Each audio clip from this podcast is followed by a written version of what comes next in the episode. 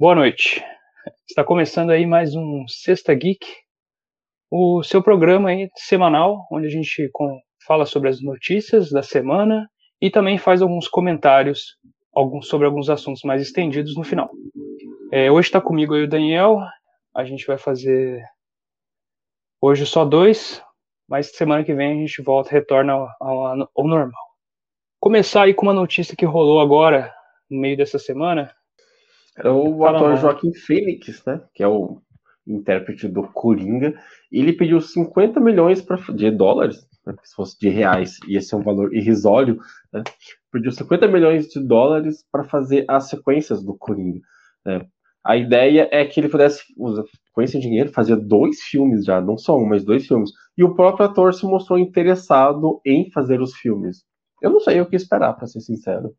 Eu não Esperar. sei nem se deve existir, nem se deve existir uma sequência do Coringa, porque aquele filme ele é bom porque ele acaba e passa uma sensação de que acabou incompleto, mas que acabou. Então, não é, não, sei. sim. É uma obra finalizada, ela tem mais essa sensação mesmo. Mas bom, o que a gente pode esperar aí é que a Warner tenha aí o dinheiro que ele está pedindo e possa pagar ele, né? E deixar ele fazer mais dois filmes. Eu acredito que ele, eu vejo assim pela performance, ele é um bom ator, né? Então o filme do, do Coringa também foi muito interessante, bem bacana, a crítica interessante também. Achei o conjunto muito bom ali, então, mais dois, a gente vai no cinema ver quando voltar, né? Bom, só, só do fato dele anunciar que, que aceita, né, que e anunciar um valor do qual ele toparia fazer as sequências já é um bom sinal, né? Não, não, sabe, sim, não sem dúvida. uma negociação com a Warner aí e é, saia pelo Warner... menos um, né? Sim, sim, com certeza. Porque a Warner ela tem esse problema, né? Às vezes o cara tá empenhado, quer desenvolver, mas a Warner não quer, ela quer dar tchau para ele. Às vezes acontece, que é o caso do Zack Olha, Snyder aí, por é, exemplo. Eu ia falar, né? forma indireta, hein? É, não, então, é o caso. É o caso, porque às é vezes a pessoa quer trabalhar, né? Mas tudo bem, é, é, o estúdio agindo de forma, né? A forma das regras do estúdio, a maneira dele de agir, né? Os interesses do estúdio. Mas bem bacana, vamos esperar aí, então, um retorno do, Joaquim Fênix, né? Joaquim Fênix, o nome dele meio pronúncia aí vai variar. Falando aí no mundo ainda de DC, Marvel, a gente teve aí também no começo da semana, a Marvel soltou aí de surpresa o trailer de celebração do, dos filmes até o momento, né? E foi bem interessante. Não sei se vocês acompanharam, mas foi um trailer bem bacana, que se não me engano de três minutos. Ele mostra pela metade cenas dos filmes anteriores, a construção, a Guerra do Infinito, essas coisas que foram passadas na fase 3. E aí ele dá um lance para a fase 4, muito bacana, ele mostra as nossas primeiras imagens aí que a gente teve dos Eternos, muito legal, foi ficou bem bem bacana, a gente vê eles uniformizados assim, em cenas que parecem de, de assim momento de ação, talvez, né, alguns momentos reflexivos, a gente também vê a Angelina Jolie, eu acho que ela é o destaque, assim, que a gente pode falar do trailer, ela aparece como Tena. Ficou bem legal. O que, que você achou, cara? Você... Tem, tem duas coisas é, do vídeo que acabam passando. Uma não ficou só no vídeo, que eu acho que é o que bombou, vou deixar para falar daqui a pouco. Primeiro é que não vai ser mais Capitã Marvel 2. Mudaram o título. Pelo menos o que aparece lá, né, escreve Marvels, talvez seja um, um gancho ali, uma abertura para que coloque uma outra Capitã Marvel, não sei. Mas a gente já viu que mudou o título. Mas o que é mais interessante Sim. é que no, tem uma parte, não lembro se é no começo ou no final, que aparece o 4. Acho que o 4 é, é tudo que todo mundo espera. Porque é aquele 4 que é o símbolo do Quarteto Fantástico, não é um 4 qualquer. Que pode ser apenas falando que a fase 4 ou o Capitão América 4, mas como agora a, a Fox, né, que era quem tinha os direitos do, de exclusividade do Quarteto Fantástico, agora faz parte da Disney, e a Disney tem a Marvel, então tá tudo no, no mesmo balaio, não sabemos. Acho que todo mundo especulou um pouco de tudo nessa semana por conta desse 4, eu espero mesmo que seja o Quarteto Fantástico. Eu quero muito ver o Quarteto Fantástico sendo muito bem feito, porque os outros filmes. Um, o primeiro filme conta ali com efeito especial datado, o segundo filme é a mesma coisa, e depois o reboot ali, que não é muito agradável. Então eu espero que agora seja esse 4, seja de Quarteto Fantástico. Cara, eu concordo com você. Comentando o que você, o que você colocou da Capitã Marvel, agora intitulado, né, oficialmente The Marvels, ficou bem bacana que eu acho assim que vai a, a, adicionar a Kamala Khan e talvez a Rambo. Acho que vão ser duas adições aí interessantes que podem acabar rolando com a série da Capitã Marvel, da Miss Marvel, que tá para sair no Disney Plus aí. A gente teve até também essa semana imagens do uniforme. Se eu não me engano, foi sábado passado, as primeiras imagens aí dela vestida, eu esqueci o nome da atriz, mas ela estava vestida com um traje, um traje muito semelhante ao do quadrinho. Eu achei isso bem bacana, bem fiel, bem, bem interessante. Agora, quanto ao Quarteto Fantástico, cara, eu também espero muito que seja o Quarteto Fantástico. Assim, eu aguardo bastante por um reboot verdadeiro com as técnicas que a Marvel tem o disponível agora, com os efeitos especiais que ela é capaz de produzir com a Disney é, é só olhar obras como né, o próprio Falcão e Soldado Invernal, WandaVision, é, Mandaloriano, que são produções recentes, assim, que têm um padrão bem elevado de efeitos especiais, que a gente pode esperar, assim, um filme bem bacana. Eu, eu gostaria, estou muito ansioso, e eu acho que tem tudo a ver, faz todo sentido, os Screws, a Guerra Secretas vai ser uma série da Disney, então eu acho que os Screws, eles apontam, assim, automaticamente pro Red Richards e o início daquele processo. Eu acho que vai ser bem legal. Eu então aguardo ansioso por isso. Bom, é, enquanto você vai trocando a legenda aí rapidinho, é, cara, você percebeu que a, os personagens da Marvel agora estão com, com um visual mais parecido com o dos quadrinhos? E, tipo, o que, que você tem achado disso? Porque você comentou da Kamala, eu lembrei disso, cara. Eu achei isso, eu acho fantástico, cara, na boa, eu acho muito bom. Eu gosto, eu gosto também, gosto da, dessa nostalgia, né, de trazer. A Kamala foi legal, eu achei bacana, porque a roupinha, eu acho da hora, aquela que tá no quadrinho, eu, achei bem legal. Então foi, foi legal a sensação, assim, de você ver algo parecido e tal, fiel, né, fiel à obra original. Mas é legal também a novidade, então eu fico meio dividido, assim, às vezes, o que que... Mas no caso da Kamala, eu gostei realmente. Eu acho que essa fidelidade pro Quarteto Fantástico vai ser bem interessante. Eu já vi até alguns memes, né, aberto aqui meme, não é nada demais, é o John Krasinski como Red Richards, né? O pessoal tá insistindo. vamos ver, né? Bom, vamos ver. É, e falando de trailer também, essa semana rolou o teaser da quarta temporada de Stranger Things. Que para mim a coisa mais impressionante do, do teaser é quando aparecem as outras crianças, tipo as outras 11, né? É, eu achei isso muito da hora, porque a terceira temporada eu achei que foi um pouco meio fraca, porque eu não senti que trouxe alguma novidade para a série. E agora na quarta temporada parece que vai ter uma novidade para a série. Parece que eles vão reacender aquela chama que foi da primeira temporada e a segunda. Então, cara, eu tô, eu tô bastante ansioso. Eu não estava ansioso, mas agora eu estou ansioso por causa do teaser. É uma das poucas vezes que realmente o teaser conseguiu me prender. Então, é isso, cara. Quarta temporada de Stranger Things tá aí, ainda não tem uma data, tem uma previsão muito certa. Acredito que por causa da pandemia, a maioria das séries e filmes né, estão passando por esse processo de incerteza em relação ao lançamento. Mas teve o teaser, o teaser mostra as outras criancinhas, mostra que talvez a 11, como ela já encontrou outras pessoas né, que têm uh, algum tipo de poder, mas talvez agora ela vá meio que vai, sei lá, vai ter um momento de Wolverine, tá ligado? Vai enfrentar suas origens.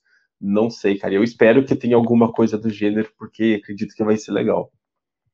Eu, eu acho também que vai ser uma história, talvez, de origem. A, a, pelo, pelo teaser a gente pode ver bastante isso, né? Que vai resgatar o passado da 11. Eu acho que vai realmente vai ligar para isso. Então a gente pode esperar uma quarta temporada aí que talvez vá aprofundar ainda mais esses mistérios que envolvem os poderes da 11, a maneira como foi tudo elaborado, né? É uma trama legal, Stranger Things. Também estou ansioso para dar continuidade aí.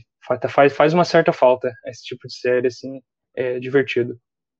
Sim, o Stranger Things é bom. Mesmo a terceira temporada tendo uma, uma variadinha ainda, muito bom. Mas e, e a gente tem aí também um detalhe, assim, aproveitando aí essa coisa de especulações, né, de comentários assim, vamos é, confirmar um boato aí que ficou muito forte, a galera falava bastante que não, o Doutor Estranho iria aparecer em WandaVision, então ficou isso, né? Nossa, todo mundo esperando acontecer, ele chegar no final e solucionar o problema. Mas, bom, não foi o que aconteceu. Mas aí o que agora o nosso, né, o presidente da Marvel Studios, Kevin Feige, ele comentou que a ideia era justamente não mostrar o, o chegando o Doutor Estranho, né, até as palavras dele, o homem branco vem e mostra para ela como ela vai fazer a magia dela. E, então ele que, queria que a série tivesse essa, essa individualidade dela solucionando o próprio problema e não de, dependendo assim de uma arte, de, né, de uma ajuda exterior.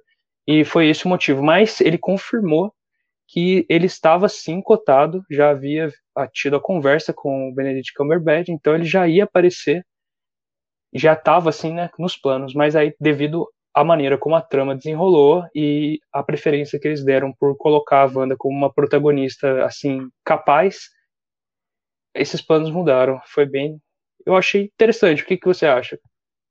Eu, ao mesmo tempo que eu gostei de saber que que ele tomou essa decisão pensando na série. Eu não gostei porque eu esperava o, o Doutor Estranho, porque ele é a chave da, da fase 4. Porque o que a gente espera, tipo, que vai acontecer alguma coisa tão grande quanto o Thanos, a gente sabe que vai depender muito do Doutor Estranho. Então, eu esperava que tivesse alguma coisa, mesmo que muito pequena. Sei lá, uma menção, ou ele só passasse por ali e tivesse alguma coisa ali. É, acredito que não precisava que ele chegasse e ensinasse ela os poderes, alguma coisa do tipo. Mas eu esperava alguma coisa sobre ele, sim. Mas é bom, cara, saber que foi uma decisão muito pensada. É uma decisão interessante, né? Baseada em argumentos que são assim válidos, né? De certo ponto de vista.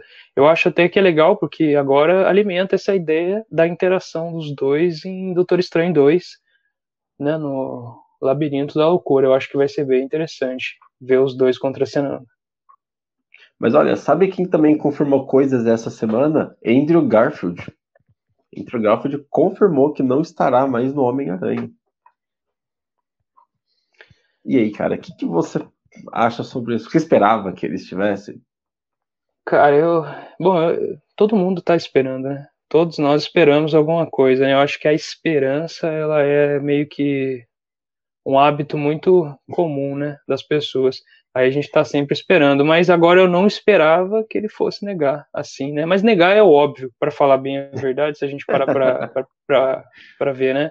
Ele vai negar mesmo. Talvez seja uma coisa que foi pedido para ele ou não. Não tem como saber. Infelizmente a Marvel tá boa nos mistérios. Cara. O que, que você tá achando disso aí? Eu eu preferia que ele não falasse nada. Porque é acho que todo mundo ia ficar numa expectativa, é, mesmo sem nada, ia servir. Cara, é o marketing perfeito pro filme. É muito Porque bom. agora que falou que vai ter o. Aquele ator que faz o Dr. Octopus, agora não fugiu o nome. Que ele estará Alfred no filme. Molina. Isso, isso, isso mesmo.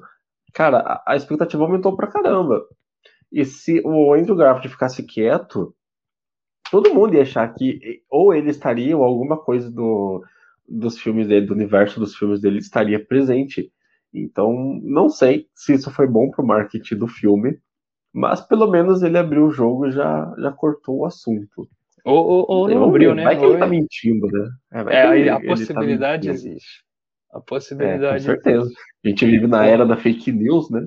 É, exatamente. E o multiverso aí é, o, é algo que está sendo assim exigido das pessoas, né, assim, dos fãs. Os fãs querem o multiverso em ação, querem essa dinâmica. Então, acho que, bom, vamos esperar, né? Eu aguardo ansioso aí por Homem-Aranha 3. Eu também. Eu também.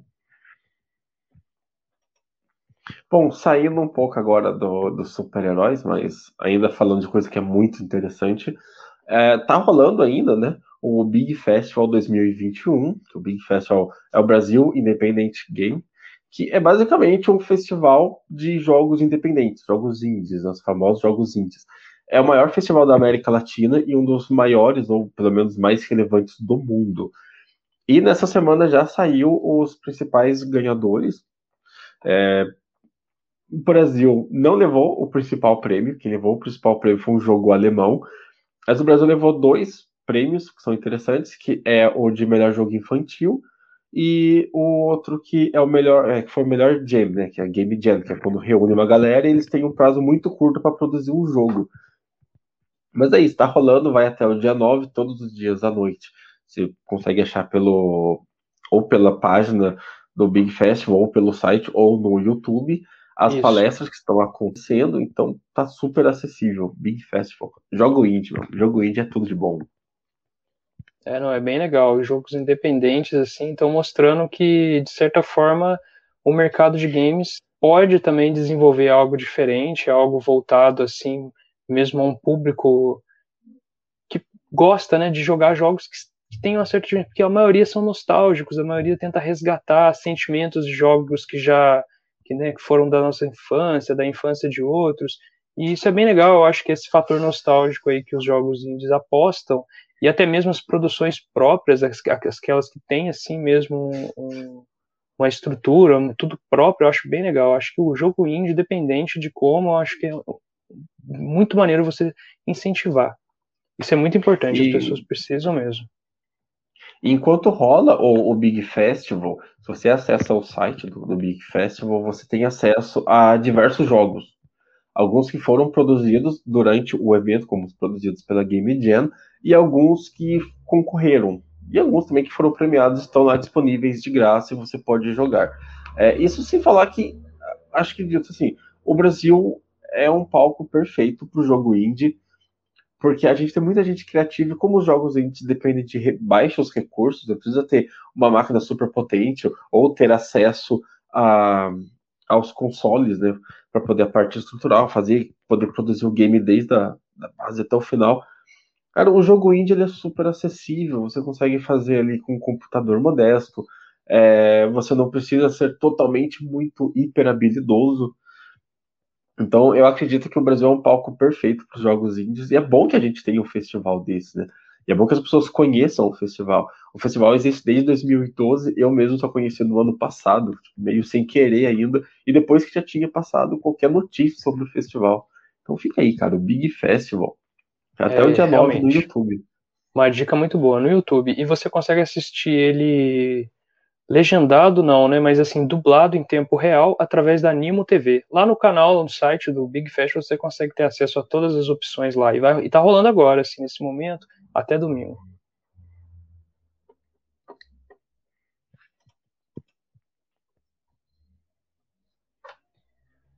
E aí, cara, lançamento hoje Resident Evil Village. O que nós podemos eu... dizer de Resident Evil Village? Olha, eu, eu, posso comentar a minha experiência com a demo, que eu. Eu acho que é o que a gente vai poder fazer, né? Infelizmente. É, eu acho que é o que resta por enquanto. É, cara, eu gostei pra caramba.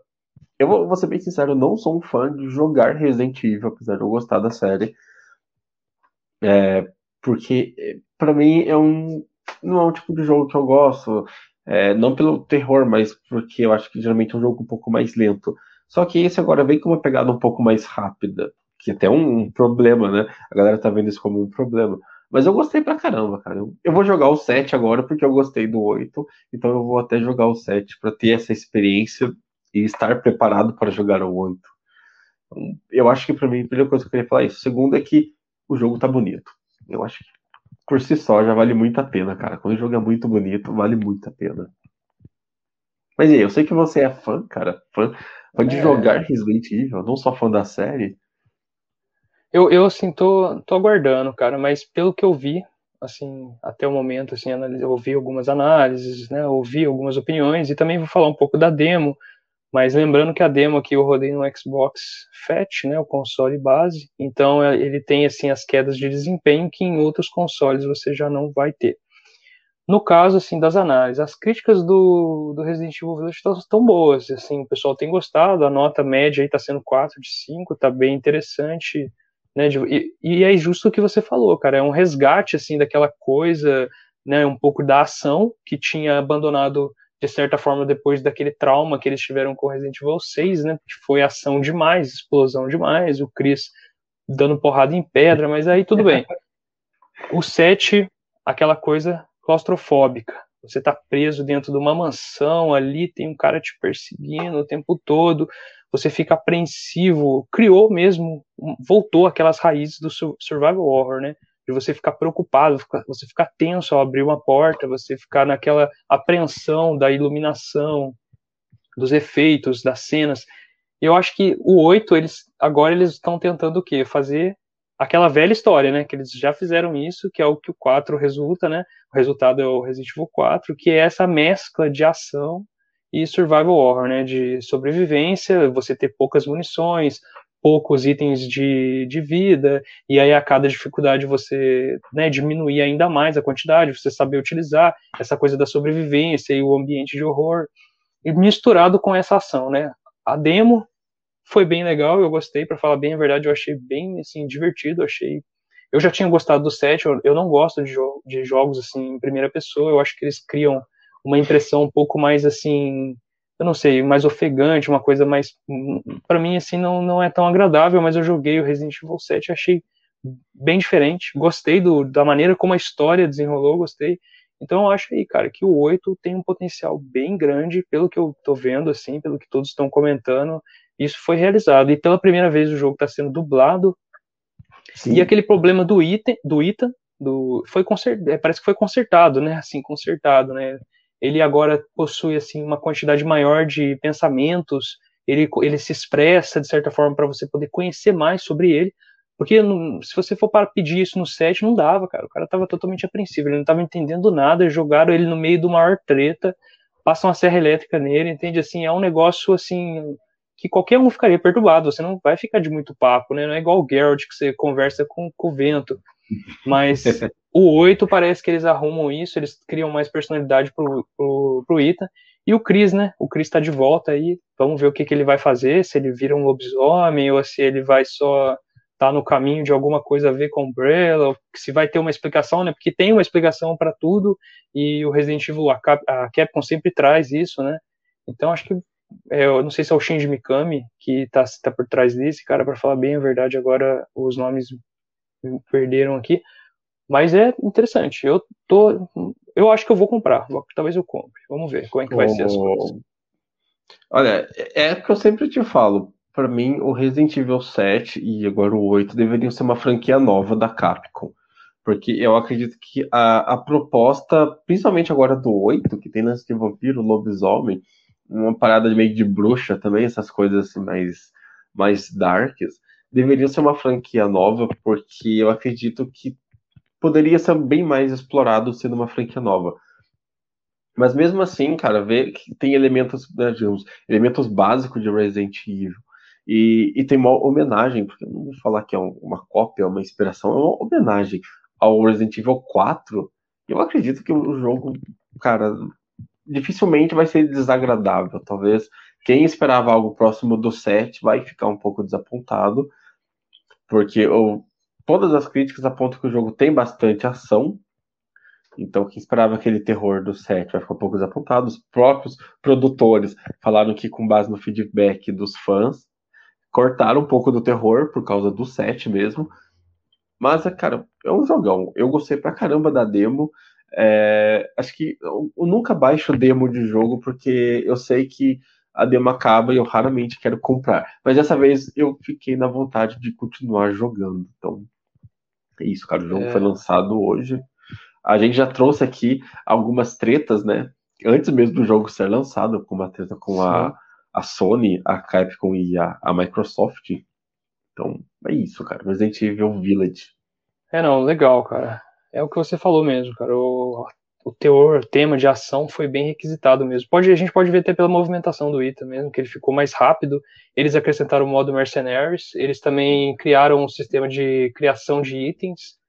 E se, se você ainda não jogou a demo, ela vai ficar disponível aí até domingo. Então dá, pra, dá tempo de você aproveitar isso. Você quer experimentar o jogo, quer conhecer, saber um pouco como que vai ser. A demo tem duas partes. É a parte da vila, onde você vai enfrentar assim ao dia, né? Não, não, é um cenário escuro, você vai encontrar alguns licanos e tudo mais. E tem o cenário do castelo, onde você já enfrenta as irmãs, as três irmãs e a Lady Dimitrescu, né? Dimitrescu, Dimitrescu, não sei pronunciar ainda esse nome.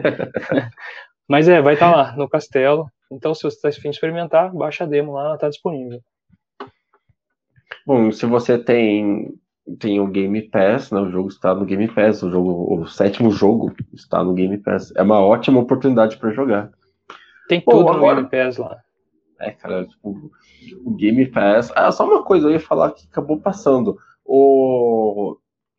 Eu já tava vendo um boato de que possivelmente daqui, pra, daqui a alguns anos, talvez até o ano que vem, não sei, o, o Big Festival vai levar os jogos para o Game Pass.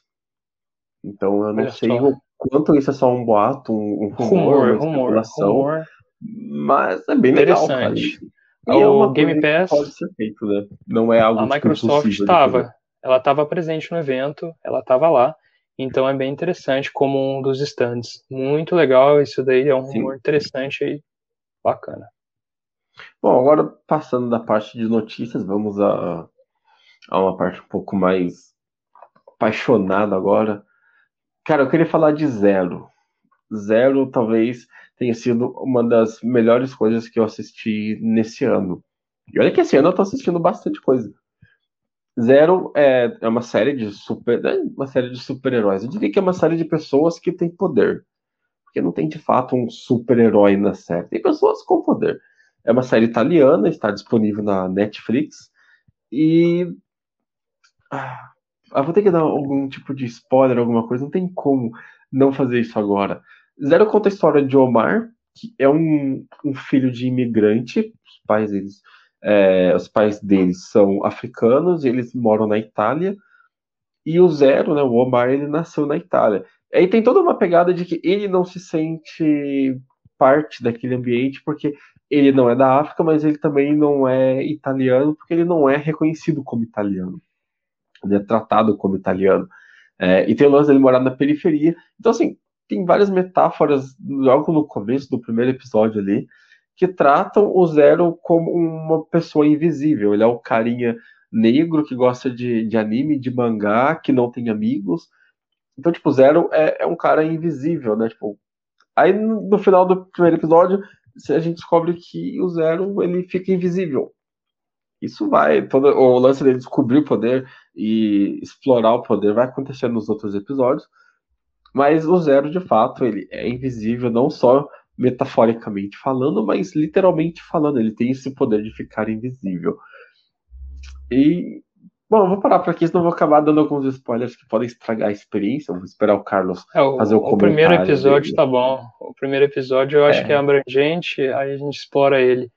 E, e, é o que você falou, cara. Concordo com você, com você aí nessa parte de como que o Zero explora essa questão da identidade e do vazio da, dessa falta né, de, de, nacionalidade, dessa falta de você pertencer a algo onde você se sente conectado. Eu achei que essa série tem bastante né, relação com isso. Eu, tô, eu, achei também bem bacana, já vi tudo. É, gostei também dessa metáfora que se torna realidade. A hora que aquele mendigo fala com ele lá, é, comenta que você também, você também é assim. Aí ele não entende na hora, né? Mas depois na situação e é muito legal, acho que o primeiro episódio vale a pena assistir, é uma série curta, né? Então, assim, passa muito rápido. É, foi, eu achei a narrativa interessante, acho que para essa para esse mundo dos heróis, para essa coisa que está trazendo aí de poderes, eu achei que ficou interessante de trazer alguma uma trama um pouco diferenciada, que envolve algo mais assim regional, que trata de identidade, de identificação cultural, essas coisas muito legal de pertencer a algo, né? Então isso é bem bacana, é um assunto bem, bem legal que dá para desenvolver muito. O, ali na, no decorrer do, dos episódios, é, como é uma série italiana, e tudo que é italiano a gente vê geralmente coisas bonitas, né? Geralmente a gente vê, sei lá, monumentos históricos ou lugares que são que lembram como interior, tipo que aparecem no Poderoso Chafão ou em Mamma Mia, né? Mas Zero não, Zero acontece na periferia. E eu não sei, pelo menos é a primeira vez que eu vejo a periferia italiana. Eu já tive essa experiência quando eu assisti é, que aparece uma galera na periferia, mas é, é no, acho que é no Reino Unido, eu acho.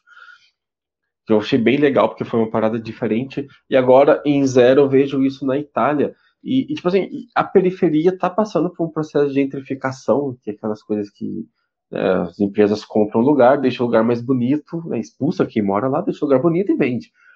E eles lutam contra isso, né? E o Zero, no, ali no segundo, terceiro episódio, ele faz uns amigos, que os amigos dele também são, são pessoas normais, E cada personagem tem uma trama muito forte. Né? Tem um lá que eu acho que se falar dele não chega a ser um spoiler, porque ele não é tão explorado nessa primeira temporada, que é o que joga futebol. E ele joga futebol bem pra caramba, mas ele não tem nenhum documento que prove que ele é italiano. Mesmo ele tendo nascido na Itália. Então, meio que ele não é um cidadão italiano. Tipo, se tivesse legal. Então, ele não vai poder jogar futebol profissionalmente porque ele não tem documento.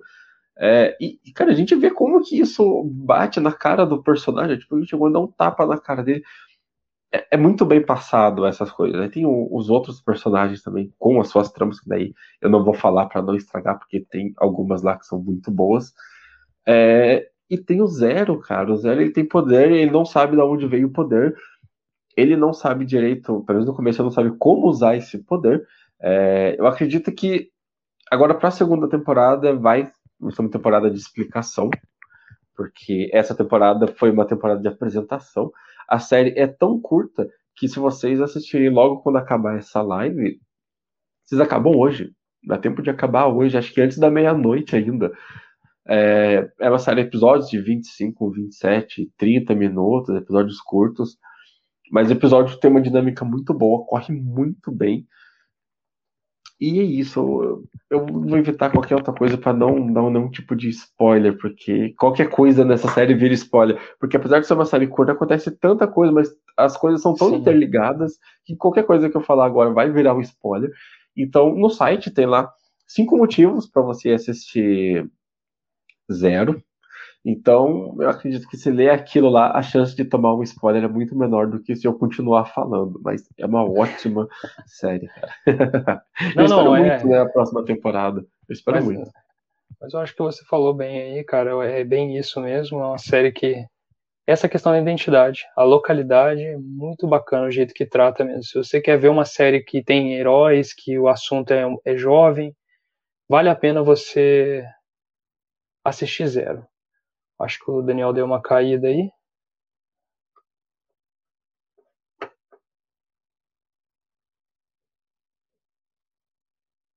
Bom. Vamos continuando aqui. Daqui a pouco ele volta aí. É, e hoje também estreou a série Legado de Júpiter na Netflix. São oito episódios. Bem, uma série bem interessante. Ela né, aproveitando o gancho com essa questão dos heróis, é uma série bem interessante que também busca trazer assim uma equipe de heróis que passam por problemas, que combatem supervilões, mas que tenta trazer uma trama assim, não vou dizer diferente, porque essas tramas elas estão Opa, voltei. Caí aqui. Voltou. Cara, ó, eu, eu só comecei aqui a falar do legado de Ju para introduzir, né? hum, né? Cara, muito tô, bom, tô, muito bom. Tô Tô comentando, começando aqui falando que é uma trama de super-heróis, que tem os super-vilões, aquela coisa assim que não traz de certa forma algo muito novo para esse mundo de super-heróis. Assim, nessa questão, né, na, um grupo, um supergrupo com superpoderes, pessoas que de certa forma são assim as protetoras, o grupo deles é o União. São, se não me engano, sete, um deles é, é, saiu do grupo assim, teve uma, uma partida misteriosa, um paradeiro misterioso e tudo mais. Mas eu, eu agora, o que, que você achou, cara? Vamos, vamos começar aqui. Fala para mim, o que, cara, você achou de Legado lá. de Júpiter? Olha, eu, eu falei, cara, passando no bastidor aqui hoje, né? Eu não acompanhei nada, nada, nada sobre. Eu acompanhei o que o que foi que você postou lá no no Geek Sapiens e eu acho que eu vi uma imagem bem, bem quando anunciaram a série. Juro, eu tentei não ver nada. Mas foi por causa dessa imagem que eu acabei não acompanhando nada. Porque os personagens, é, eles usam uns figurinos que é muito coisa de quadrinho. Umas coisas coloridas, umas botas que, que são bem altas, né?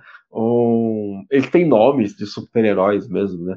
Tem até um personagem que, que é maior babaca, que ele fala que o nome dele é a hora certa, e depois ele fica mudando o nome dele, tentando acertar um, um nome bom de, de super-herói.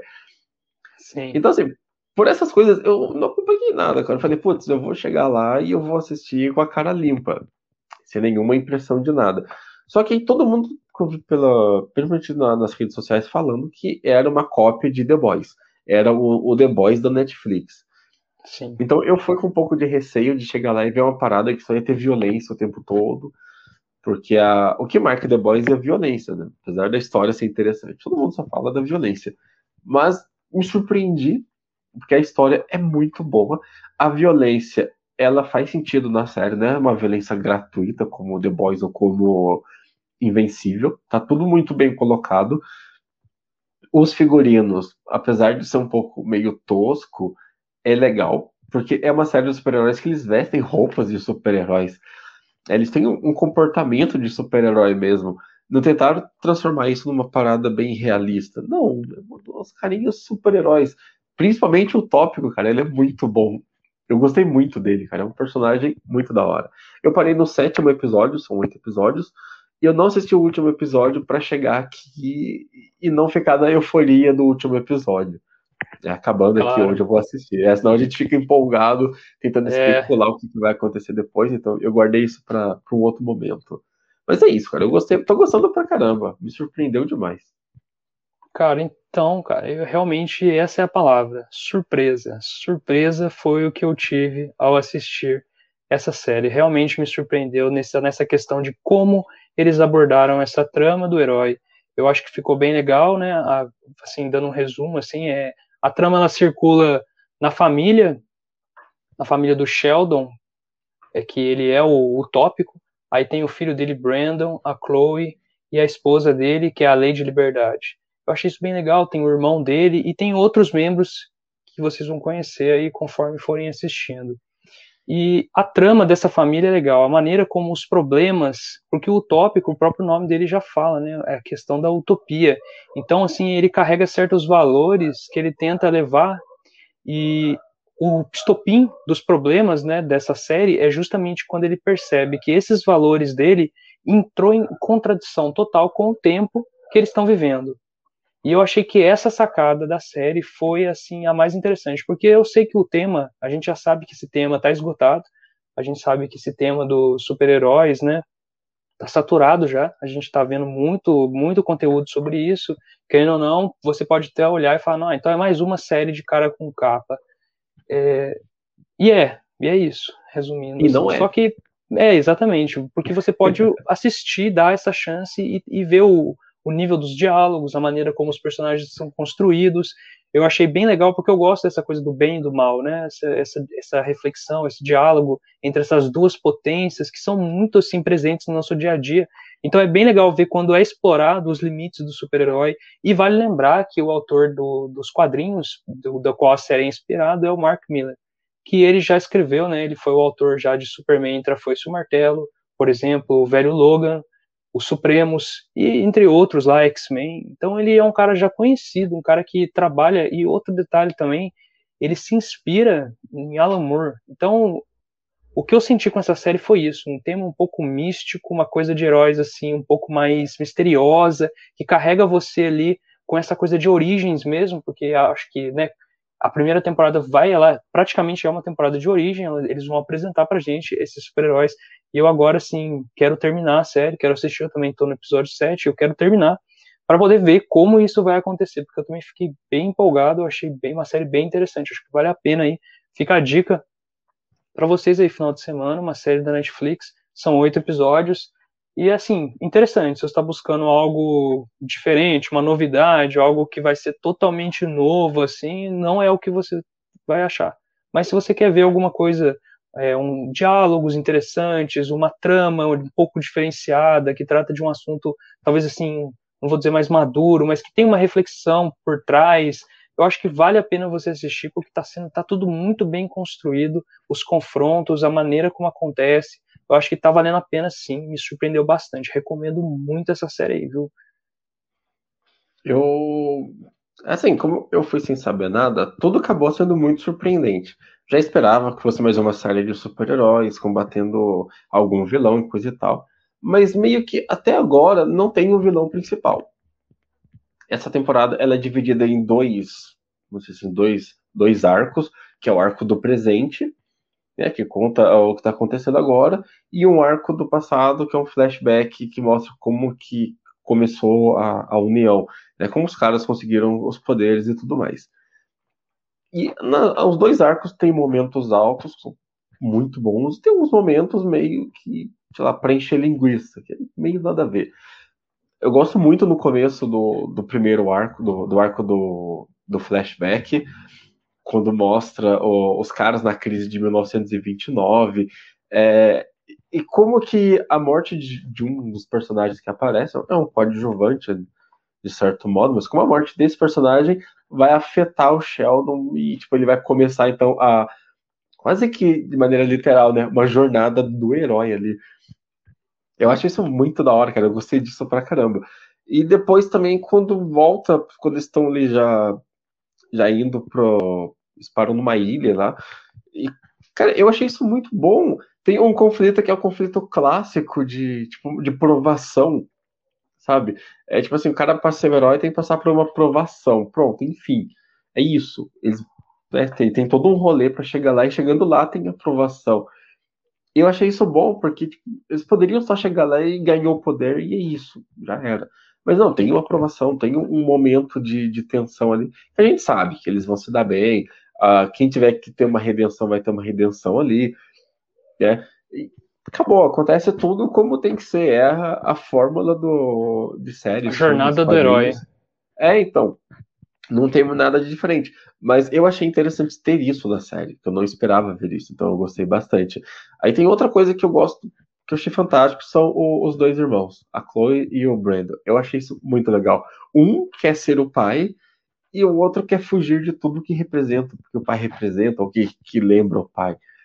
Então tem, tem esses dois contrapontos que eu gostei demais, eu gostei muito mesmo. É, não, realmente é, eu gostei também da dinâmica dos dois. Os atores, né? Aproveitar que você comentou e os atores estão bem. Eu acho que ficou tudo bem legal, tá tudo bem encaixado, assim, ficou uma dose boa, os diálogos tão interessantes. Esses casos de família que tem na, na série é muito legal, parece assim algo gratuito, mas que se você for analisar de uma maneira assim, pelo conjunto, você vai ver que são uma quantidade de traumas ali que levou eles a tomarem decisões importantes, o próprio tópico para poder construir a moralidade dele, ele precisou criar valores de alguma forma, e esses valores foram todos absorvidos através de um trauma, e isso foi muito legal. Eu gostei da maneira como ele, assim, é, externou isso, né? Achei que foi interessante. Isso, isso me atraiu bastante na narrativa. Eu achei dif diferente, algo, assim, embora parecido com algo, mas é diferente a maneira como foi colocado. Eu achei bem a cara, assim mesmo, algo mais misterioso, algo um pouco que te instiga, né? Então eu também tô nessa, quero terminar justamente para isso. Eu vou até por curiosidade dar uma passada de olho aqui pelos quadrinhos, dar uma olhadinha, eu conhecer um pouco melhor, porque foi uma experiência interessante aí. Recomendadíssimo essa série. Tem uma, eu acho que para mim é uma das sacadas muito boas da série, que foi o que me prendeu no começo ali. É que, primeiro que o primeiro episódio é um primeiro episódio, não tem nada demais, e acaba de uma maneira surpreendente então você vai querer assistir o segundo episódio. Aí no segundo episódio, eles colocam em xeque o comportamento de herói, que lá é chamado de, de código, né? É, mas de maneira geral, é aquele comportamento de mocinho, de, de não matar o vilão. Então eles colocam isso em xeque, porque é, é complicado, cara. Eu não consigo tipo, colocar isso em palavras, porque eu achei muito bom. E eu não lembro de ter visto isso em outro lugar colocado assim. Ou geralmente o cara não mata o vilão, ou ele mata o vilão. Isso. E aqui eu tá tô com medo de dar spoiler. Ah, eu acho que não, não chega a ser um spoiler. É, a gente é, já passa cara. nesse questionamento, né? De, de matar ou é não é o vilão, de aceitar ou não. E daí tem uma morte que você fala, não, beleza, mereceu. Tem outra morte que você fica chocado. Né? E, e depois dessa segunda morte, não tem uma outra morte que vocês falam assim, tinha que matar, mas não matou. Assim, eu acredito que esses balanços de questionamento do comportamento de herói é, é muito legal. Porque vai contra, tipo, vai contra o, o tópico, contra o que ele sempre lutou, mas é tipo, é, é como se alguém jogasse a realidade na cara dele e falasse, não, o seu tempo já passou, aquele comportamento de não matar ou de ser bonzinho já acabou, a coisa agora é um pouco mais radical. Isso é legal pra caramba, é muito bem colocado. Essa é a Mas vamos lá, né, é, acho que a gente não. A gente não pode fugir do seguinte. É um The Boys? Você assistiu, você assistiu The Boys? O que você assistiu? Você assistiu o ah, Legado de até agora? É o The Boys da Netflix? Assim, para falar bem a verdade, essa série aí, quando eu assisti ela, quando eu assisti The Boys, eu fiquei com esse sentimento e Invencível também, sabe? Eu fiquei comparando com, ah, mas isso aqui parece da Marvel. Essa série, O Legado de Júpiter, assim, ela tinha uma narrativa, como a gente colocou aqui, esse ponto do bem e do mal, a maneira como o tópico constrói a moralidade dele e depois ele é confrontado com um mundo que já não mais pensa daquela forma, eu acho que a, a, maneira como essa narrativa me prendeu, cara, eu não consegui nem ver mais nada. Eu acho que não tem nada a ver com The Boys, eu acho que não tem nada a ver com. Eu acho, eu, eu até agora não tinha visto, visto nenhuma história dessa forma. A história então... onde a, o herói, ele, ele que se vê na obrigação de não matar o vilão, para que isso não repercuta, porque o próprio tópico, né, assim, não é spoiler, mas ele comenta que a força letal sem ordem não é justiça. Eu achei isso muito interessante, é a maneira como ele vai trabalhar isso. Eu acho que vai, vai. Então, esse ponto aí, cara, é o que não combina com The Boys, não combina com o Invencível, e não, não sei, não vi em outro lugar. É a primeira vez, então é bem inédito. Por isso que eu não comparei, mas eu concordo aí com você que as pessoas estão comparando, perdendo é, tempo, então, assim, comparar, dizer foi, que não é, né? Então. Foi uma coisa que, não sei se foi o que me prendeu, que estava me afastando de, de hypar a série. Porque a galera ficou comparando muito com The Boys. Foi, eu gostei da primeira temporada de The Boys. A segunda eu achei meio mais ou menos ali. Eu acho que é porque a primeira temporada tem aquele ar de novidade, né? Porque, pô, eu não conhecia os quadrinhos. Eu conhecia os quadrinhos quando lançou o, The Boys. Então, para mim, teve um ar de novidade, foi bem legal. A segunda foi boa, manteve um padrão interessante. Aí, quando falaram que seria o The Boys da Netflix, eu já fiquei meio com o pé atrás já. Mas ao mesmo tempo eu queria ver. Só que aí, quando eu vi o, os figurinos, eu, aí eu fiquei com o pé atrás. Falei, cara, The Boys, mas o figurino meio coloridão, né? Fiquei nesse balanço assim, mas passa longe de The Boys. Tem violência? Tem. Tem um, umas coisas ou outras que fica meio assim, tipo, nossa, tem uma cena que agora não vai chegar a ser um spoiler, que vai estragar a experiência de ninguém, mas é uma cena que eu achei até cômica, que eu acho que a Chloe dá um gancho num, numa outra garota lá, e a garota sai voando, tipo desenho animado mesmo. Né? Tipo, cara, cara isso, tem, é, é... Isso eu achei tipo muito da hora e idiota também, mas foi muito engraçado. Cenas bem caricatas, né? Sim, bem, essa, cara, tipo, se fosse no The Boys, a cabeça da outra menina ia explodir, tá ligado? Sim, Mas claro. não, a menina saiu voando, isso eu achei muito da hora. Então, assim, não é um The Boys, tá? Não espere que seja um The Boys. É, não espere que seja algo parecido com Invencível, tá? também passa muito longe. Não é um banho de sangue, você não vai lá estar tá assistindo um monte de Fatality. Espere ver uma trama muito interessante com um monte de clichê de filme de super-herói. Então, espere ver clichês, mas a trama é muito boa, a trama segura. É, eu acho a trama inovadora. É, a gente não vai dar o spoiler aqui do, do da motivação, de como que é imposto para ele essa mudança de, de, de, ordem, mas é bem legal, se você assistir, vocês talvez vá se interessar, porque é um tema bem bacana, achei que ficou bem misterioso e diferente. Até agora eu não tinha visto nada dessa forma, não. Achei bem inovador nesse ponto, mas o restante é aquilo que a gente já espera mesmo, super-heróis usando capas e aquela coisa toda, né, bem elaborada, é isso mesmo. Mais uma trama que vale a pena, digna aí do Mark Miller. Mas e a gente, a gente pode estender um pouco essas, essa discussão? É, beleza, a gente sabe que o legado de Júpiter não é um The Boys, não é um invencível, mas também não é zero. Né? Tipo, zero é. Acho que zero foge de tudo que eu já tinha visto de, de, de pessoas com superpoder. Também não é um DC, não é um Marvel. Acho que Legado de Júpiter é uma coisa bem única. É, apesar dos clichês, do, dos repetecos de coisas que já existem, ainda tem uma coisa ali que é muito única. E, assim, eu não sei para você, mas, cara, a repercussão que teve o, a estreia hoje em relação à, crítica meu, o que, que você achou? Que eu sei que você acompanha mais críticas do que eu. O que, que você achou, cara? Principalmente crítica especializada, né? Que eu sei que você acompanha bastante. Qual foi a impressão cara, que você teve lendo algumas críticas?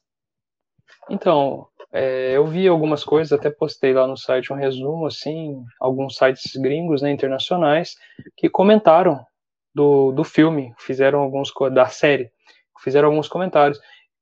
Eu achei, para mim, assim, não foi o caso. Eu não senti a mesma coisa. Eu ficou muito mais baixo do que alto. Mas em contrapartida, aqui no Brasil, as análises assim que eu percebi assim até o momento a maioria foi positiva. O pessoal aqui no Brasil está assim recebendo bem a série com relação ao exterior. Lá no exterior eu vi opiniões do tipo que era uma série já saturada, que o tema já não tem mais para onde se expandir, que o pessoal já está cansado de assistir super-heróis, aquela coisa mais clichê que volta a repetir e lá vem o cão arrependido, aquelas coisas, né, que a gente já, é, como a gente comentou, é o que você já espera, mas também tem algo que você não espera. Então, assim, essa crítica focou bastante nisso, focou no fato da falta da novidade. Mas no Brasil aqui o pessoal gostou, elogiou o elenco, elogiou bastante a performance. Eu achei que ficou bem, assim, equilibrado. Mas na minha opinião, recomendado, sim. Eu gostei, não segui nenhuma crítica, não, cara. O que, que você acha aí do papel das críticas? Eu, então, eu, eu faz um bom tempo que eu não acompanho crítica de, de site ou, ou youtuber ou qualquer coisa que seja muito grande. Porque já teve diversos, diversos casos de pessoas que, que receberam algum tipo de patrocínio para falar bem de um filme, de uma série, é, de um livro, de uma HQ, de qualquer coisa. Então já faz um tempo que eu não acompanho esse tipo de crítica. Eu tenho ali alguns poucos canais no YouTube que eu ainda sigo e levo a sério a crítica dessas pessoas, é, mas a maioria eu não acompanho. Eu gosto muito de acompanhar a crítica do que eu falo que a crítica do povão. Então a gente vai lá, dá uma xeretada nos grupos no Facebook, People é, Choice. no Twitter. É, é, acho que é a melhor crítica que tem. É, e assim como foi com Mortal Kombat, uh, pelo que eu acompanhei, pelo menos né, até a tarde eu tava acompanhando isso legal. O legado de Júpiter, cara, tem uma galera massacrando. Eu não sei se é porque eles não assistiram tudo, sei lá, ou porque eles foram na onda de alguém que falou e tá todo mundo repetindo. Mas a maioria dos comentários que eu vi foi referente a, ao figurino parecer com séries da Warner. Tudo muito bem caracterizado ali. E falando também que não era legal, que não era interessante, não tinha nada legal para assistir. É, eu achei isso muito doido, porque uma galera falou super mal. E é, algumas dessas pessoas eram pessoas que estavam super hypadas para a série. Eu não sei se eles se uhum. decepcionaram, porque eles esperavam que fosse um The Boys, é, e não é. É tipo um caso de família, né? É, então, Sim. assim, eu, aí eu queria trazer essa discussão agora pra gente, pro, pro nossos finalmente aqui, pra gente pensar ou debater um pouco sobre, cara, e a crítica da internet? Como que a gente deve encarar a crítica da internet? Porque a gente também levanta as nossas críticas, nossas análises, mas eu acho que é interessante a gente debater isso, pra gente ter, sei lá, é, talvez expandir a cabeça de alguém que esteja no, nos assistindo agora ou que vai nos ouvir depois no podcast. Sim, é, eu concordo que é um assunto interessante, cara, esse ponto das críticas, é, até onde você deve seguir, né, o apontamento ali, as recomendações, se você vai confiar numa análise de um crítico, que muitas vezes ali, como você mesmo colocou, que pode ser até que envolva uma questão de patrocínio, então ele vai falar bem de determinado, determinado produto, né? Vamos tratar por produto, pela obra, né? Então aí ele vai falar bem daquilo porque ele recebe assim um, um, certo orçamento e tudo mais. Eu acho que isso é complicado, cara. Essa coisa da crítica, né? Até onde você deve levar? O que, que, eu, que eu recomendo, né, que você faça é que você seja crítico que você mesmo critique aquilo que você está assistindo, que você leia o que as pessoas estão falando, se você assiste dublado, que você escute o que as pessoas estão falando, que você ouça e aí você reflita, você mesmo olha a própria crítica daquilo que você acha que, que melhor cabe ali, porque quem julga melhor aquilo que você está vendo, eu acredito que é você mesmo. Então você é mais do que capaz de desenvolver. Eu, eu acredito que as pessoas estão ficando mesmo assim, de certa forma, mais críticas, o que a gente já até comentou isso em outra live, dessa questão de como que aumentou a, a quantidade de conteúdo que estão sendo despejados, né, quantidade de séries. Vamos falar aqui do nosso universo aqui, vamos esquecer outras, outros, outros parâmetros de comparação, vamos falar da questão do universo de séries, o universo de entretenimento. Vamos falar nesse ponto aqui para poder ficar mais assim, no funil, né, melhor. Nessa questão do entretenimento, eu acho que a gente está sendo assim recebendo uma chuva de conteúdo muito grande. Então as pessoas acabam assistindo e aí não reflete muito sobre aquilo que está assistindo e também a obra acontece de não querer trazer uma reflexão e quando ela traz é de uma forma mercantilizada, né, que ela visa o vender apenas aquele formato, né? As pessoas criticam. Eu vi pontos deles dizerem que Legado de Júpiter segue a fórmula da Netflix, que é aquele padrão já que já está desgastado, que eles utilizam só para poder lançar séries rápidas e poder é, assim dar conta da demanda de, de conteúdo que as pessoas estão consumindo. Aí dentro desse ponto aí, eu acho que é essa aí que nasce a oportunidade para que você seja crítico, para que você observe aquilo que você está assistindo e consiga desenvolver ali as suas próprias ideias. Se você não entendeu alguma coisa, é, dê um Google lá, né? Que é, todo mundo tem acesso aí ao Google. Hoje em dia, grande parte das pessoas, quem está assistindo aqui, provavelmente então tem acesso ao meio. Então, dê um Google quando você tiver com dúvidas em alguma coisa. Sempre procure saber para poder encontrar ali realmente um, uma visão que pertença mais a você e que você não fique dependente aí de críticos, né, de, de análises, de imprensa, porque isso tudo aí a gente sabe que é um, realmente uma máfia, um tipo de, não de máfia, vou dizer dessa forma, mas que é uma grande corporação, que envolve lucro, que envolve dinheiro, e, e quando, tá, e quando a relação do dinheiro é, entra nessa questão, na coisa da indústria, principalmente a indústria da cultura, ela é muito muito forte. Ela, eles jogam mesmo pesado, eles conseguem assim, né, o que eles querem. Então a gente tem que fazer o nosso papel aí como crítico, observar, analisar e realmente pensar, né, por nós próprios, sim, falar o que a gente acredita que é aquilo que que você gostou. Eu acho que é assim que é legal e o bom de ter muitas obras é isso. Todas as pessoas são contempladas, todos os gostos, né? Você que gosta de uma coisa, você consegue achar aquilo que você é fã e pode expandir, entendeu? É muito conteúdo, eu acho isso legal, mas ao mesmo tempo você precisa ser mais crítico, cara. E aí, o que, que você acha de críticas de, do processo? Eu... Cara, eu, eu tenho um problema muito grande com, como já falei, com, com sites ou canais no YouTube, canais grandes, né? Porque eu teve casos, gente falando mal, mas não era ruim. É, eu tenho um outro problema também com crítica, que é em relação à, à validade, porque a crítica tem validade. Pego, por exemplo, o Watch Dogs, o primeiro Watch Dogs mesmo. O jogo é muito bom, mas quando o jogo saiu, o jogo era muito ruim. Né? É... O... Tem um outro exemplo que aconteceu isso. O, o Skyrim, cara. O Skyrim, quando saiu, foi super bem.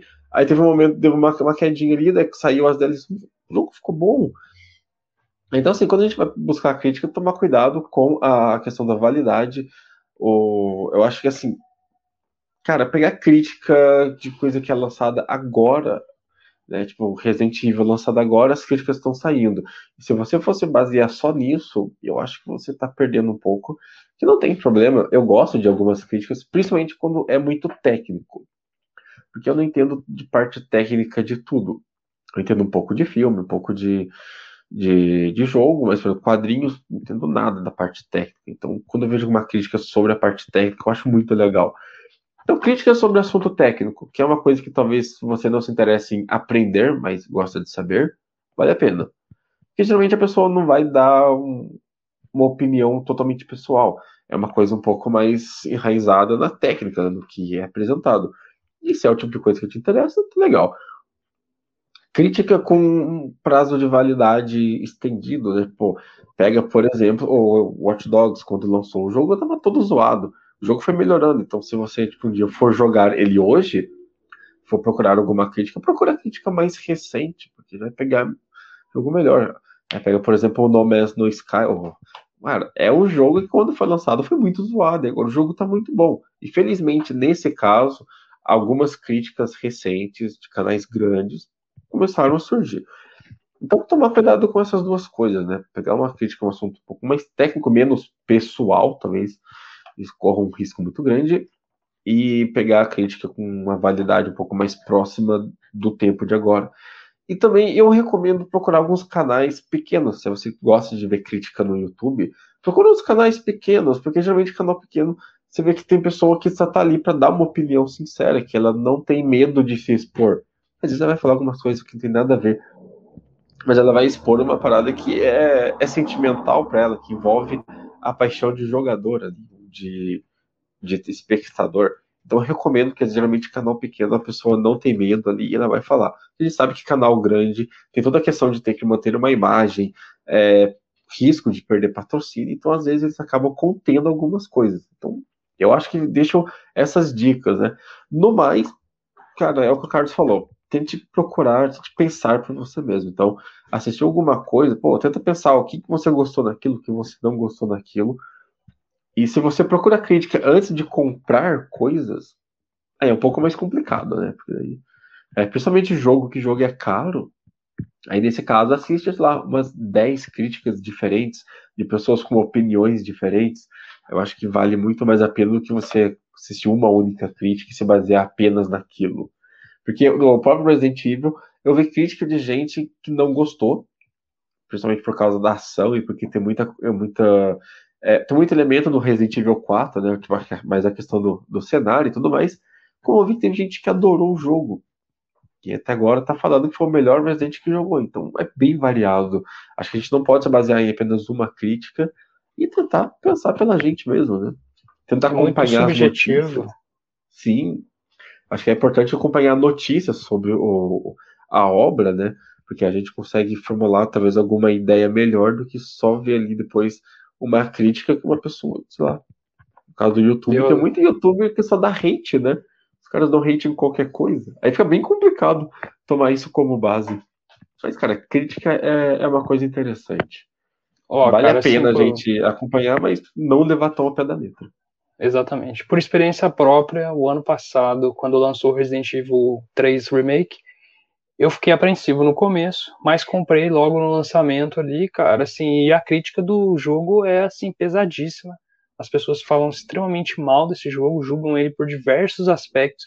Eu concordo com todos os aspectos negativos que foram colocados no jogo, mas é um dos meus favoritos aí, não sei porquê, cara, é divertido de jogar, é maneiro, ele satisfaz ali aquela nostalgia momentânea que você tá ali de jogar um Resident Evil é, misturado com o clássico, um pouco de ação.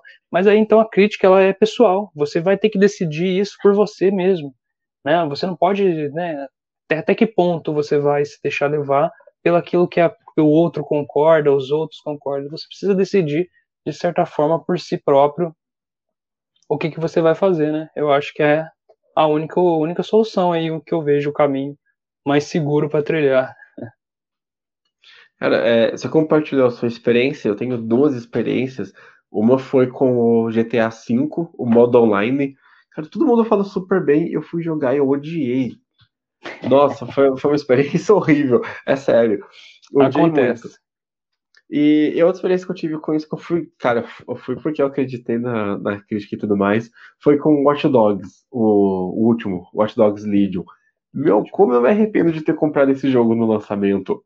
Ah, Toda a crítica que tava saindo da galera que jogou antes do lançamento, né? Jogou, tipo, geralmente é, que recebeu uma cópia do jogo ali e tal. Todo mundo falando super bem do jogo, porque o jogo é legal, você recrutava vários personagens, isso e aquilo. Cara, o jogo é muito nada a ver. Acho que é um dos piores jogos da Ubisoft, na minha opinião. Mesmo ele trazendo uma parada que é muito inovadora, que é você poder isso jogar é um feito com tanto. Hein? É, isso eu acho muito louco. Mas o jogo em si, dentro da série Watch Dogs, é o pior de todos, cara. Nossa, como, como eu sou triste com esse jogo. Ah, cara, mas, é mas isso, acontece. Cara. A gente, às vezes a gente precisa ter uma experiência para criar vergonha na cara e, e parar de confiar só em críticas, né? É, mas a crítica é cara, é importante. É. Então, é, acho que é isso. Acho que é bom a gente também dar a nossa opinião e não só, só consumir opiniões alheias, né? Sem dúvida, sem dúvida. É isso, cara. Eu espero que a crítica do legado de Júpiter dê uma, uma mudada para dar um hype para ter uma segunda temporada, né? Porque uh, eu acho que acredito que é uma série que tem muito para ser explorado ainda. Ah, sim, eu aguardo ansioso. Já quero terminar, logo vou terminar aqui os outros dois que falta e já quero o próximo, cara. Já quero a próxima temporada e eu vou até dar uma olhada nos quadrinhos. fica aí essa recomendação aí, ó, Legado de Júpiter e Zero. Eu acho que são duas séries que vão te surpreender dessa forma da narrativa dos heróis. Zero, você vai ser surpreendido pela maneira como é colocado o tema. E Legado de Júpiter, não pelo visual, não pelo aquilo que já se espera, que é o óbvio, mas por uma trama talvez bem sólida e que tem assim um mistério interessante a ser solucionado, que eu acho que vale a pena ali você prestar um pouco de atenção ali nessa trama. Compensa. Eu acho que a gente perdeu alguns comentários, cara. A gente aqui. Vamos lá, cara. Por tá muito. Então. É, eu acho que a gente, por estar tá novato, né? A gente tá iniciando, a gente não prestou atenção nos comentários aqui, ó. Eu não tinha reparado, cara. Tava em uma outra aba aqui. Mas e aí, Você ó. O parece Emerson, investidor, cara. A Dani. Vamos ver aqui. Olha, cara, tem um do Emerson aí que é bem legal, hein? Ele fala assim, ó, saber criticar, ó, saber criticar é uma forma de ser politizado. E as pessoas estão cada vez mais politizadas. A crítica é pop. Aí, Legal cara, tá aí, o, tá aí o mestre Yoda do Geek Sapiens aí, galera, ó. é ele mesmo. O cara tá aqui Não, em maneiro. espírito, né? Isso, chique. Não, muito bom, cara. Olha só, tem outro da Dani aqui também, ó. A Dani falou o seguinte: tipo a série Sombras e Ossos. Todo mundo tá curtindo, mas eu achei bem fraquinha. Pois é. Cara, Sombra e, aí, e Ossos. aproveita já pra comentar. O que, que você achou dela? Porque eu sei que você assistiu também. É, não, então, essa semana e essa semana que vai entrar, eu programei alguns conteúdos sobre Sombra e Ossos e talvez eu vá colocar esses conteúdos na semana que vem na live de sexta. Então, eu não vou ah, revelar agora aqui. Eu assisti, tá hypado, as pessoas estão falando muito bem, então eu queria né, assim, bolar um, um, estender um pouquinho esse conteúdo aí, mas vou trazer, mas assim, de primeira, assim, cara, é tipo um Harry Potter, é legal, assim, magia, tem muita magia, um mundo mágico bem, assim, cinza, ele, ele não é aquela coisa colorida como Harry Potter, assim, né, eu, com essa comparação que eu fiz, mas ele é um mundo mais cinza, um mundo mais sombrio, talvez, até pelo fato da história envolver um elemento é, chamado de dobra das sombras. Então, eu achei assim os conceitos, assim, sabe? Eu vou só colocar alguns pontos, tipo pequena ciência, é, os Grishas. Eu achei alguns conceitos, alguns pontos bem legais, eu achei diferente. Eu gosto dessa coisa mágica, desse mundo misterioso aí, dessa coisa oculta. E é bem legal. Acho que para semana aí vai ter conteúdo sobre isso. Então vocês podem aguardar aí tranquilos aí. Essa semana vai ter coisa sobre o Sombra e Ossos e os livros, e vocês vão conhecer mais um pouco dos personagens, da escritora. É uma mulher que escreve, muito legal. Então, para semana que vem, mas eu vou falar assim. ah, legal. Cara, é... eu queria assistir a série, mas aí eu vi aquele teaser que aparece na Netflix, me afastou total, cara. Eu achei muito teen. É, é é uma coisa muito, sei lá. É, não cabe mais pra mim. Acho que eu não conseguiria assistir. É, não é Tem um outro é comentário da Dani, cara. Ó. A, a Dani fez enquanto estávamos falando de Legado de Júpiter e, e, comparando com as outras séries. Ela falou assim, ó. A galera não gosta porque fica comparando com outras séries, cara. Que eu acho que o Legado de Júpiter tá sofrendo muito com isso. É, é, é impossível não comparar. Acho que ainda mais que levantaram um hype falando que era o The Boys Sim. da Netflix. Mas é isso aí, cara. Um comentário muito bem colocado. É, não, é impossível essa comparação, né? Ela, ela acontece de forma natural, porque você está inserido nesse mundo onde você já está esperando que os heróis vão se comportar. Porque o The Boys, como ele rompeu essa barreira, ele rompeu essa, essa, essa violência, ele trouxe de volta, né? Por mais que isso já tenha sido retratado no ótimo, a gente já teve alguns filmes também de heróis um pouco mais violentos. O The Boys, ele conseguiu trazer isso meio que mascarado de novidade mesmo para as pessoas que já são conhecidas de HQs, que já acompanham o mundo dos quadrinhos, não fosse, para essas não fosse, mas ele veio mascarado de novidade. Então, é normal que se espere mesmo que vá sangrar tudo, que a tela vai encharcar ainda mais do que o Vencível. É normal, cara, mas fique tranquilo, não compare, vá tranquilo assistir essa série, espere uma boa dinâmica entre o bem e o mal e uma assim uma relação problemática entre os personagens e a maneira como a história vai desenvolver em cima disso, uma trama consistente. Eu acho que não compare, é melhor não comparar, não compare, não perca esse tempo aí comparando, assista para se divertir, se você gostar, gostou. E se você não gostar, é isso, você não gostou, cara, é assim que funciona. O tempo não volta, você não vai resgatar aquele tempo. É assim, cara, é assim.